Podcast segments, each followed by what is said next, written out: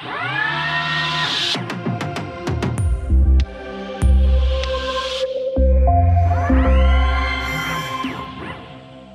liebe Zuhörerinnen und Zuhörer. Willkommen zu einer neuen Folge des Logistik-Podcasts von Vitron. Mein Name ist Robert Weber und mir in Parkstein gegenüber sitzt Daniel Kick. Hallo, Daniel. Hallo. Daniel, stell dich ganz kurz den Zuhörerinnen und Zuhörern vor, denn du bist, du hast, du feierst deine Podcast-Premiere im Logistik-Podcast. Richtig, interessant, äh, mal einen Podcast aufzunehmen. Man lernt nie aus. Deswegen freue ich mich heute hier zu sein. Genau, mein Name ist Daniel Kick. 2004 bei Vitron angefangen, also mittlerweile in zwei Jahren habe ich erst 20-Jährige mhm. ja, und bin aktuell verantwortlich für den äh, Logistikbereich, Logistikplanung, das heißt, ich begleite die Kunden bei der ja, Kontaktaufnahme mit Vitron und begleite das Projekt bestenfalls bis hin zum Vertrag. Ja. Wir wollen heute über Frische sprechen. Warum eigentlich über Frische zu sprechen? Lohnt sich das? Ja, Frische wird immer schwieriger für den Kunden zu handhaben. Das heißt, warum? warum? Man, man merkt den Leidensdruck der Kunden. Das heißt, äh, ihr findet keine Mitarbeiter mehr, die eben der frische Umgebung oder aber auch, ich sage mal, aufgrund der Ergonomie, Gewichte und dergleichen äh, die Tätigkeiten äh, umsetzen möchten. Ja, aber jetzt Äpfel und Birnen sind nicht so schwer zu kommissionieren. Denkt man, es ist aber durchaus eine Kiste, ich sage 600 mal 400, das ist ein Viertelpalettenformat mit Wassermelonen, bei dem man 20, 25 Kilo leicht überschreitet. Und wenn man dann Kommissionierleistungen bis hin 200, 250 Picks die Stunde macht, kann man sich leicht ausrechnen, welche Tonnagen, dass man sich in einer Schicht bewegt. Mhm. Das heißt, ihr kommt ja von den Dry Goods, ja, oder da ist das OPM ja auch groß geworden in den Dry Goods, oder korrigier mich? Korrekt. Ja, und geht jetzt sozusagen auch immer weiter, weil Kundenanforderung da ist, in die Automatisierung der Frische bei den Kunden. Genau, also Trockensortiment, wie gesagt, damit sind wir groß oder ist das OPM groß geworden, ist natürlich auch wichtig, äh, Artikelvielfalt. Ja, OPM ist ja im Speziellen äh, äh, sehr stark, extrem stark, wenn es darum geht, eine hohe Artikelanzahl äh, zu kommissionieren, aber auch in der Frische, ja, wenn es um kritische Produkte geht, äh, Joghurtsteigen übereinander zu schlichten, ist natürlich das richtige Schlichtbild mhm. fundamental wichtig. Wenn man sich die Projekte so anschaut, gesamte Projekte, OPM, wenn man jetzt die Vollautomatisierung betrachtet, ist es aktuell so, dass die Frische immer mehr zunimmt. Mittlerweile macht man mehr als ein Drittel aller Projekte sind jetzt schon frische Projekte und Tendenz. OPM frische. OPM frische Projekte, vollautomatisierte Projekte und Tendenz steigend. Jetzt hast du gerade angesprochen Joghurt. Davor haben wir über Bananen gesprochen oder ich habe über Birnen gesprochen.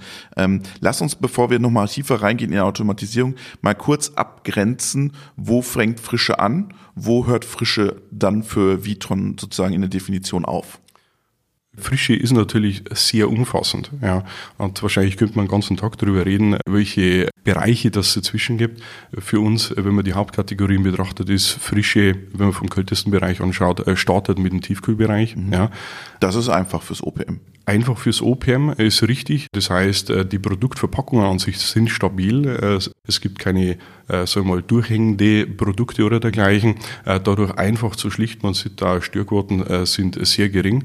Was im Tiefkühlbereich sehr wichtig ist, ist die Mechanik. Wie kann man es installieren, mhm. dass die auch 20, 30, 40 Jahre äh, in so einer Tiefkühlumgebung mhm. durchhalten, als auch Installation und später der operative Betrieb, dass der Anlagenbediener, ich sage mal, sich auch in so einer Anlage bei minus 25 Grad äh, wohlfühlt, dass er schnell an den, äh, an den kritischen Komponenten ist und das betreiben kann. Aber das ist Tiefkühl. Mhm. Wenn man jetzt dann in die wärmere Umgebung geht, äh, gibt es äh, Frischdienst, äh, das heißt umfasst Molkereiprodukte, Fleisch, Wurstwaren. Mhm. Ja. Auch hier äh, gibt es natürlich Besonderheiten. Artikelspektrum von, ist unterschiedlich von Region zu Region. Im Discount-Bereich, äh, was startet mit 500 bis hin, äh, ich sag Feinkostländer, mhm. so will ich es mal nennen, Frankreich bis hoch 5, 6, 7.000 Produkte, unterschiedlichste Produkte. Auch hier muss man sagen, ist das Produkt an sich von der Störhäufigkeit eigentlich äh, gar nicht so kritisch. Das Thema ist natürlich, da muss man äh, aufschauen, was ist, wenn was passiert. Denn wenn ein Joghurtsteiger oder dergleichen beschädigt wird, hat man natürlich entsprechend Folgearbeit, Folgeaufwand und ist es hier extrem wichtig, ein verfügbares System zu liefern. Mhm.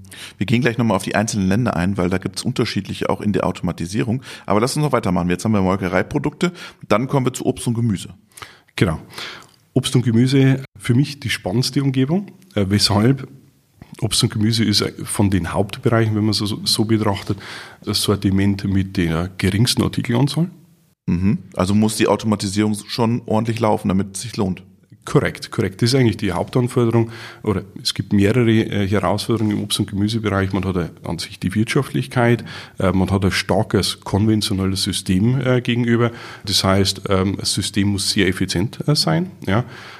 Das andere ist natürlich im Obst- und Gemüsebereich, dass man unterschiedlichste Verpackungstypen hat. Ja, äh, gehen später nochmal drauf ein hinsichtlich Region, aber auch das Thema ob, äh, unterschiedlichste Temperaturzonen, Obst und Gemüse, zwei, drei, vier unterschiedliche Temperaturzonen. Die Kunden fahren die unterschiedliche Temperatur zum Obst und Gemüse. Ist, ist wirklich so. Ja, also okay. das ist wenn man beispielsweise, äh, hängt wahrscheinlich auch damit zusammen, bezüglich der Reichweite vom Obst und Gemüse, mhm. wie lange es im Lager verbleibt. Mhm. Ja, es gibt Kunden, die betreiben das komplette Obst und Gemüse in einer Temperaturzone und es gibt Kunden, die unterteilen es in drei, vier unterschiedliche Bereiche, je nach wirklich Umgebungstemperatur. Es gibt das Thema Luftfeuchte und dann innerhalb dieser Temperatur nochmal nach Ethylen abgebend und Ethylen aufnimmt. Ja. Das heißt, äh, Produktqualität steht hier wirklich im absoluten Fokus und man versucht es natürlich äh, durchgängig durchzuziehen. Das heißt, du hast eine niedrige Artikelanzahl, Temperatur, Produktqualität spielt da eine Rolle. Lass uns mal in die verschiedenen Länder gucken, wo Frische gemacht wird oder wo ihr Frische macht und wie unterschiedlich ihr automatisiert in den Ländern. Ähm, was auffällt, ist, ihr ihr arbeitet immer kundenfokussiert. Das bedeutet, ihr schaut euch genau an, was beim Kunden ist und da richtet ihr dann die Lösung drauf aus, äh, auf das Kundenproblem. Lass uns doch mal in Spanien starten, weil da haben wir viel Obst und Gemüse. Da hat Frische eine besondere Bedeutung, wenn man so in die Projekte auch reinschaut. Was unterscheidet den äh, spanischen frische Logistiker von einem deutschen frische Logistiker? Ja, ich nehme äh Projektbeispiele, also bei denen wir die äh, Frische mechanisiert haben, als ein äh, oder mechanisiert oder automatisiert, ist es, ist es gleich? Äh, nein, ist nicht gleich. Es, Mechanisierung äh, gibt es natürlich Teilmechanisierung und äh, es gibt die Vollautomatisierung. Ja. ja. Äh, deshalb äh, würde ich das schon unterscheiden. Wenn ich jetzt äh, auf ja, einen sehr großen äh, Food Retailer in Spanien beziehe, würde ich sagen, äh, ist die Besonderheit, äh, dass der Food Retailer circa 95 Prozent äh, aller Produkte in Behälter standardisiert. Das heißt, Perfekt. Äh, optimal natürlich für die Logistik. Ja, äh, das heißt, man hat äh, die, ähm, ein kritischer Punkt ist zum Beispiel auch die Produktverpackung. Man ist, man wäre abhängig, ob ein Karton zum Beispiel durchweicht oder je nach Reifegrad kann er durchweichen und dann Manchig, natürlich ja. Verfügbarkeitsthemen verursachen. Und das, das ist natürlich jetzt in, in Spanien, wenn man das betrachtet, mit Behälter komplett anders. Das heißt, die kommen vom Feld direkt in die Behälter und dann direkt ins Logistikzentrum. So ist es, so ist es. Also der Behälter an sich Jetzt, wenn man den Behälter betrachtet und immer unser OPM-System im Hinterkopf hat, äh, sagt man natürlich 600 mal 400, 400 mal 300, das sind Standardmaße, Standardkisten, sie sind einfach übereinander stapelbar. Braucht ja. keinen Schlichtalgorithmus. Korrekt, korrekt. Das heißt, äh, dafür haben wir Systeme wie beispielsweise das ATS-System oder BOS-System, mhm. die sind spezialisiert, Behälter einfach zu entstapeln, depolitieren und wieder einfach auf eine Palette oder auf einen Rollbehälter zu bekommen. Ist jetzt keine Raketenwissenschaft. Korrekt. Ist erst einmal keine Raketenwissenschaft. Was ist natürlich kompliziert macht, mhm. ist die Produkte entsprechend der richtigen Reihenfolge genau. äh, auf die Palette zu bekommen. Und auch hier spielt wieder das Thema einmal die Temperaturzone, auf der anderen Seite natürlich das Thema Ethylen abgebend, aufnehmend eine Rolle. Das ist dann auch der Schwerpunkt der Ware. Ja.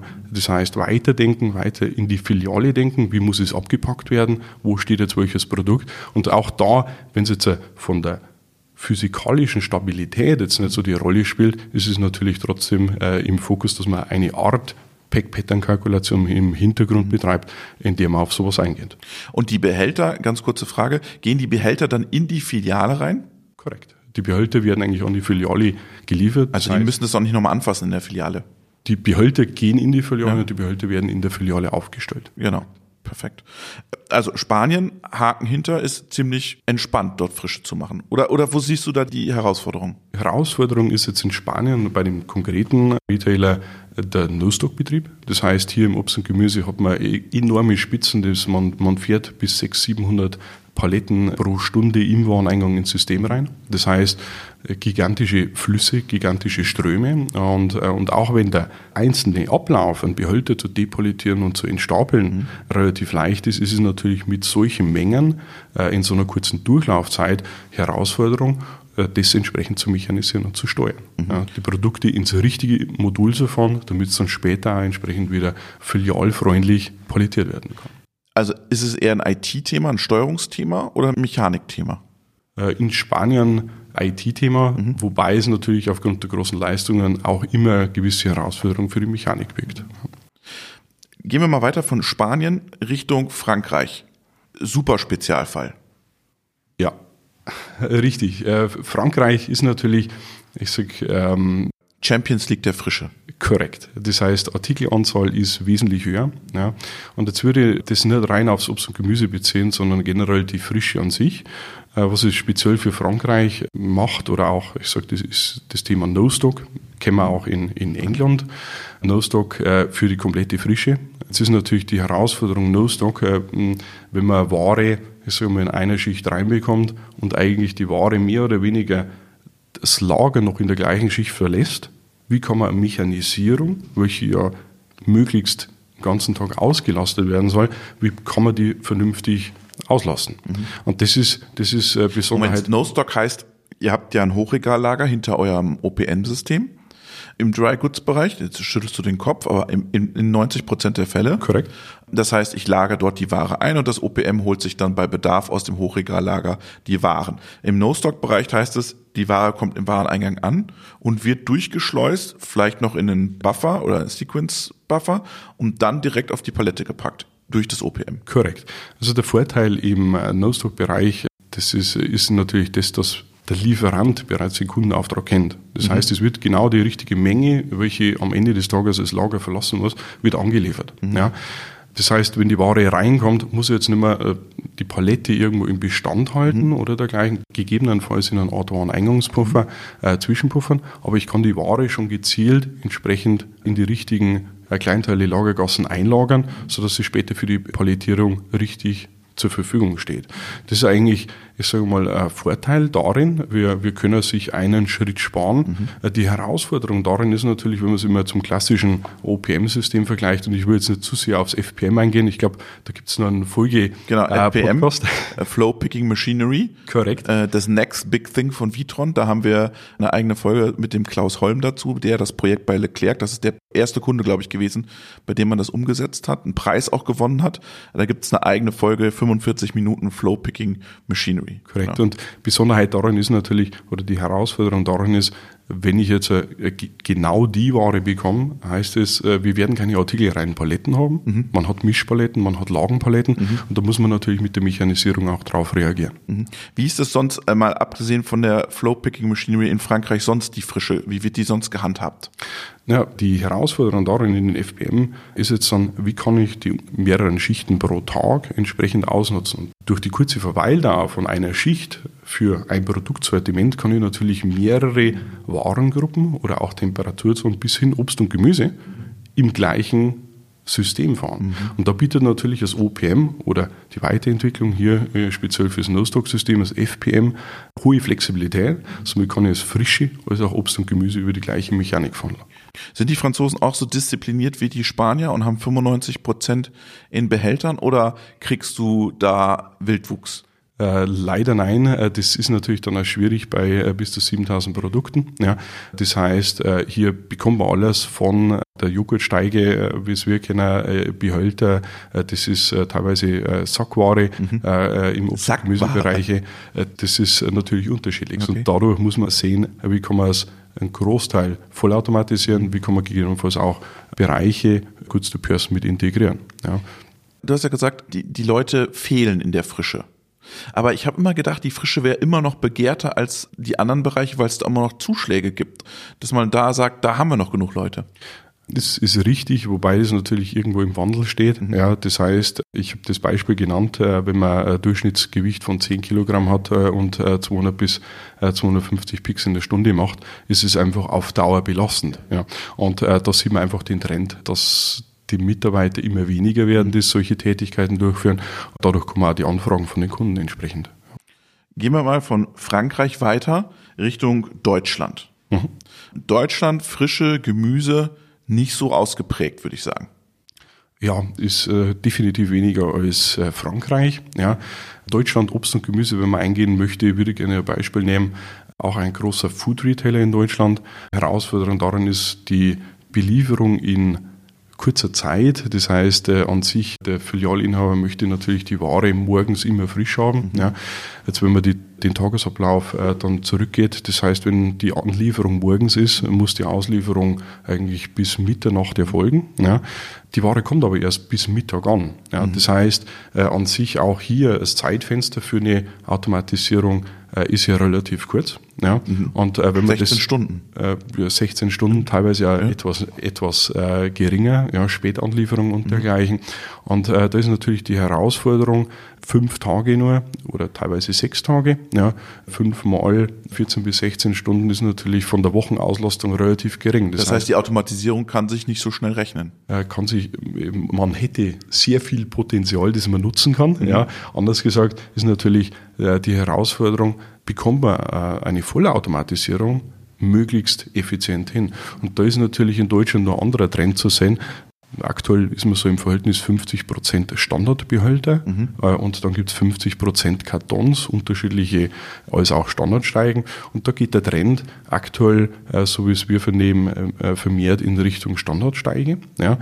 Wenn man das wieder betrachtet und Spanien im Hinterkopf hat, ist es natürlich so, dass das OPM hier überdimensioniert wäre. Das heißt, da konzentriert man sich dann eher auf ein System, das wirklich die Standardbehälter handhabt, zum Beispiel ATS-System, ja, und die Kartonware und dergleichen, die halten wir konventionell im System daneben. Ja, natürlich immer Gesamtsystem mit integriert, aber die Wirtschaftlichkeit, ich sage mal, die ist in dem Hauptanteil. Ja, wenn man äh, eine ABC-Kurve anschaut, ist der Behälteranteil, der macht 70, 80 Prozent des Volumens aus, auch wenn es bis jetzt plus 50 Prozent der Artikel sind, die im Behälter geliefert werden. Und Tendenz, wenn jetzt dann die kommenden Jahre immer mehr Produkte im Behälter angeliefert werden, kann natürlich das ATS-System umso effizienter betrieben werden.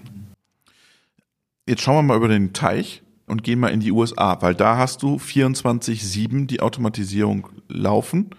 Wie, wie gehen die Amerikaner mit Frische um? Ja, vom Grundprinzip äh, etwas anders. Wenn man es global betrachtet, für äh, USA würde ich sagen, eine oder zwei äh, Sachen, die identisch sind mit Europa, ist natürlich, dass man den frische Bereich äh, 2 bis 4 Grad hat und äh, ich sage mal, Bananen äh, sind in einem äh, 55 Grad Fahrenheit-Bereich, in den wärmeren Bereich untergebracht.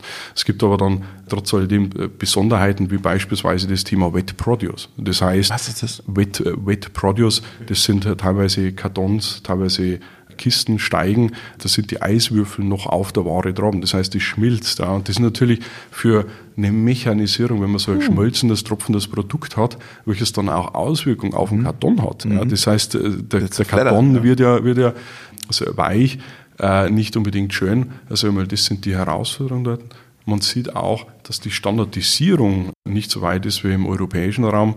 Das heißt, ähm, man hat unterschiedlichste Produktabmessung und dadurch sehen wir hier vermehrt, dass es eher in Richtung OPM-System geht, System, das sämtliche Möglichkeiten hat, ja, Flexibilität bietet. Macht ihr dann Repacking dann, wenn das mit dem Eiswürfeln kommt? Kommt darauf an, auf wie viele Produkte das es sich beschränkt. Ja. teilweise versucht man natürlich da auch auf die Industrie oder auf die Supply Chain davor einzuwirken, ja, dass das Produkt anders angeliefert wird. Ja. Mhm. Man möchte ja versuchen, jetzt keine Sonderprozesse ja. äh, einzuführen. Gerade das Thema ist natürlich immer im Fokus, wir wollen ja das Produkt mehrfach anfassen. Mhm. Ja. Äh, Wenn es automatisierbar geht, äh, wieso sollten wir es dann nochmal umpacken? Mhm. Ja. Andernfalls, und das ist natürlich immer, an welche Lieferanten kann man äh, ran, an welche nicht dann gibt es entweder, ich sage mal, teilmechanisierte Plätze, Goods-to-Person-Plätze, welche ins OPM-System mit integriert werden, in welchem solche Produkte dann per Hand, aber ergonomisch entsprechend mit aufgepackt werden. Wenn ich jetzt so bilanziere zwischendurch mal, ihr könnt mit jedem, für jeden eine Lösung anbieten, egal ob er mit Standard arbeitet, wie in Spanien. Ihr könnt aber auch im Prinzip komplexe Systeme anbieten für komplexe Behälterstrukturen, äh, Verpackungseinheiten. Wo geht der Trend hin? Geht der Trend eher Richtung Spanien oder eher Richtung, äh, wir werden noch komplexer an den Verpackungen?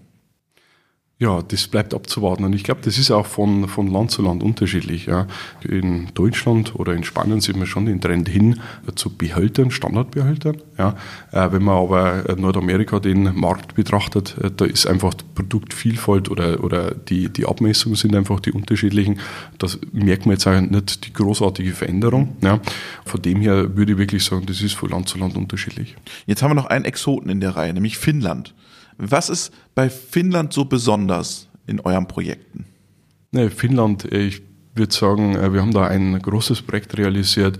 Was es besonders macht, ist, dass, soweit ich äh, weiß, nahezu alle Bananen, die ja in Finnland ausgeliefert werden, werden in dem Lager gereift. Und wenn man sich dann den Obst- und Gemüsebereich betrachtet, das Projekt macht spezifisch, da man ja Vollautomatisierung hat. Ähm, OPM? Äh, nicht OPM, äh, Sondervariante ATCS, das heißt diese Variante zwischen ATS, welches Behälter, Standardbehälter hat, mhm. und OPM. Zwischen Spanien und USA korrekt, äh, wenn man so möchte, oder Spanien, Deutschland und mhm. USA. Und dieses ATCS, äh, das heißt, es äh, kommissioniert alle Standardbehälter mhm. oder Standardsteigen. Man sieht es oft, das sind Obst- und Gemüsesteigen, haben auch die Abmessung 600 mal 400, haben so schöne ja, Kartonstapelnasen, sage ich jetzt einmal. Und da ist die Besonderheit, wie kann ich die stabil aufeinandersetzen. Ja, wenn man sich das Projekt betrachtet, ist es an sich unterteilt in äh, drei Temperaturbereiche, mhm. 4 Grad, äh, 8 Grad, 13 Grad. Mhm. Das heißt, gibt es hier schon mal die Unterscheidung, die äh, Separierung. Weshalb? Reichweite in dem Lager ist natürlich auch entsprechend länger. Man hat die Vereinnahmung von Überseeware direkt an dem Standard. Produkte werden aufgearbeitet. Ja. Mhm in den Temperaturzonen an sich ist dann nochmal die Unterscheidung in Ethylen abgebend äh, aufnehmend. Ja. Und Produkte, ich sage jetzt mit Standardabmessungen, werden dann vollautomatisch mit dem ATCS-System kommissioniert, gestapelt. Gibt es jetzt Produkte auch hier, Sackware mhm. oder nicht automatisierbare Produkte, gibt es direkt mit integriert äh, Goods-to-Person-Arbeitsplätze, in denen, äh, sagen wir mal, der Rest direkt mit auf die Filialpalette verdichtet wird, so, äh, dass man keine Resteinheiten erzeugt. Jetzt haben wir verschiedene Beispiele gehört. Jetzt würde mich natürlich interessieren, was glaubst du, wohin geht die Reise? Ist das Thema FPM aus Frankreich, wo ich sage, wow, da entwickelt sich gerade was, eine ganz neue Philosophie von Frische und von Handling. Ist das nur was, wo du sagst, das ist nur Frankreich? Oder könnt ihr euch euch vorstellen, sowas könnte in Deutschland kommen oder in Spanien? Ja, also FPM ist äh, ein riesiger Markt natürlich Frankreich, Frankreich, England an sich, äh, England generell die Märkte, wenn man, wenn man sich anschaut, alles mit No-Stock-Prozessen. Ja. Kommen diese auch in Deutschland auch? Äh, No-Stock-Prozesse in Deutschland würde ich jetzt aktuell nicht sehen. Okay. Ja, da ist eher der Bestand im Lager gehalten. Ja, und man versucht da wirklich den kompletten Tag äh, dann für die Kommissionierung zu nutzen. Ja, aber äh, ja, Frankreich, äh, England, teilweise sieht man es auch in Kanada, No-Stock-Prozesse, Flow-Through-Prozesse. Ja, äh, definitiv. Mhm. Und äh, in Deutschland sagst du, werden wir noch mehr Automatisierung in der Frische erleben? Äh, ja, äh, in Deutschland oder generell, wenn man, wenn man Europa, Nordamerika betrachtet, ist man jetzt am Anfang. Ja, wenn man sich die Projekte, die Kunden anschaut, äh, ist, ähm, in denen man mit dem Trockensortiment gestartet hat. Ja, egal welcher ah, ihr Kunde. Kommt das Trockensortiment immer rein sofort in die Projekte? Äh, jein, jein. Man, man merkt einfach, Trockensortiment war bis jetzt mit 10.000, 15.000 Artikeln, äh, sagen wir mal, eine große Herausforderung für die konventionelle Kommissionierung. Mhm. Da kommen natürlich die Kunden, die jetzt sagen, sie haben massive Probleme, weil sie die Mitarbeiter nicht finden. Aber man sieht natürlich auch, wir haben einen sehr großen US-Kunden, ja, bei äh, welchen wir die Frische äh, vollautomatisieren. Ja. Äh, das heißt, das ist jetzt nicht, dass man mit dem Trockensortiment starten und die Frische dann mhm. nachkommt, mhm. sondern man sieht das global, dass global Kommissionierer fehlen. Die Herausforderung mit der Ergonomie wächst und äh, somit, äh, egal aus welcher Branche, äh, ob Vollsortimenter oder Discounter, ja, kommen die Kunden auf uns und suchen natürlich die richtige Lösung. Und da ist es aufgrund der länderspezifischen Unterschiede natürlich wirklich das Thema, dass man sich das Projekt, die Daten, die Prozesse genau anschaut, dass man nicht ich sage mal, eine Standardlösung drüber stülpt, sondern äh, muss man wirklich unterscheiden. Und da haben wir ein sehr großes Produkt Portfolio, ATS, BOS, OPM, FPM, ja, ATC. ATCS, ja, also für jeden Kunden das Richtige. Vielen Dank, Daniel, für deine Reise durch die frische Welt der Logistik. Gerne, Robert.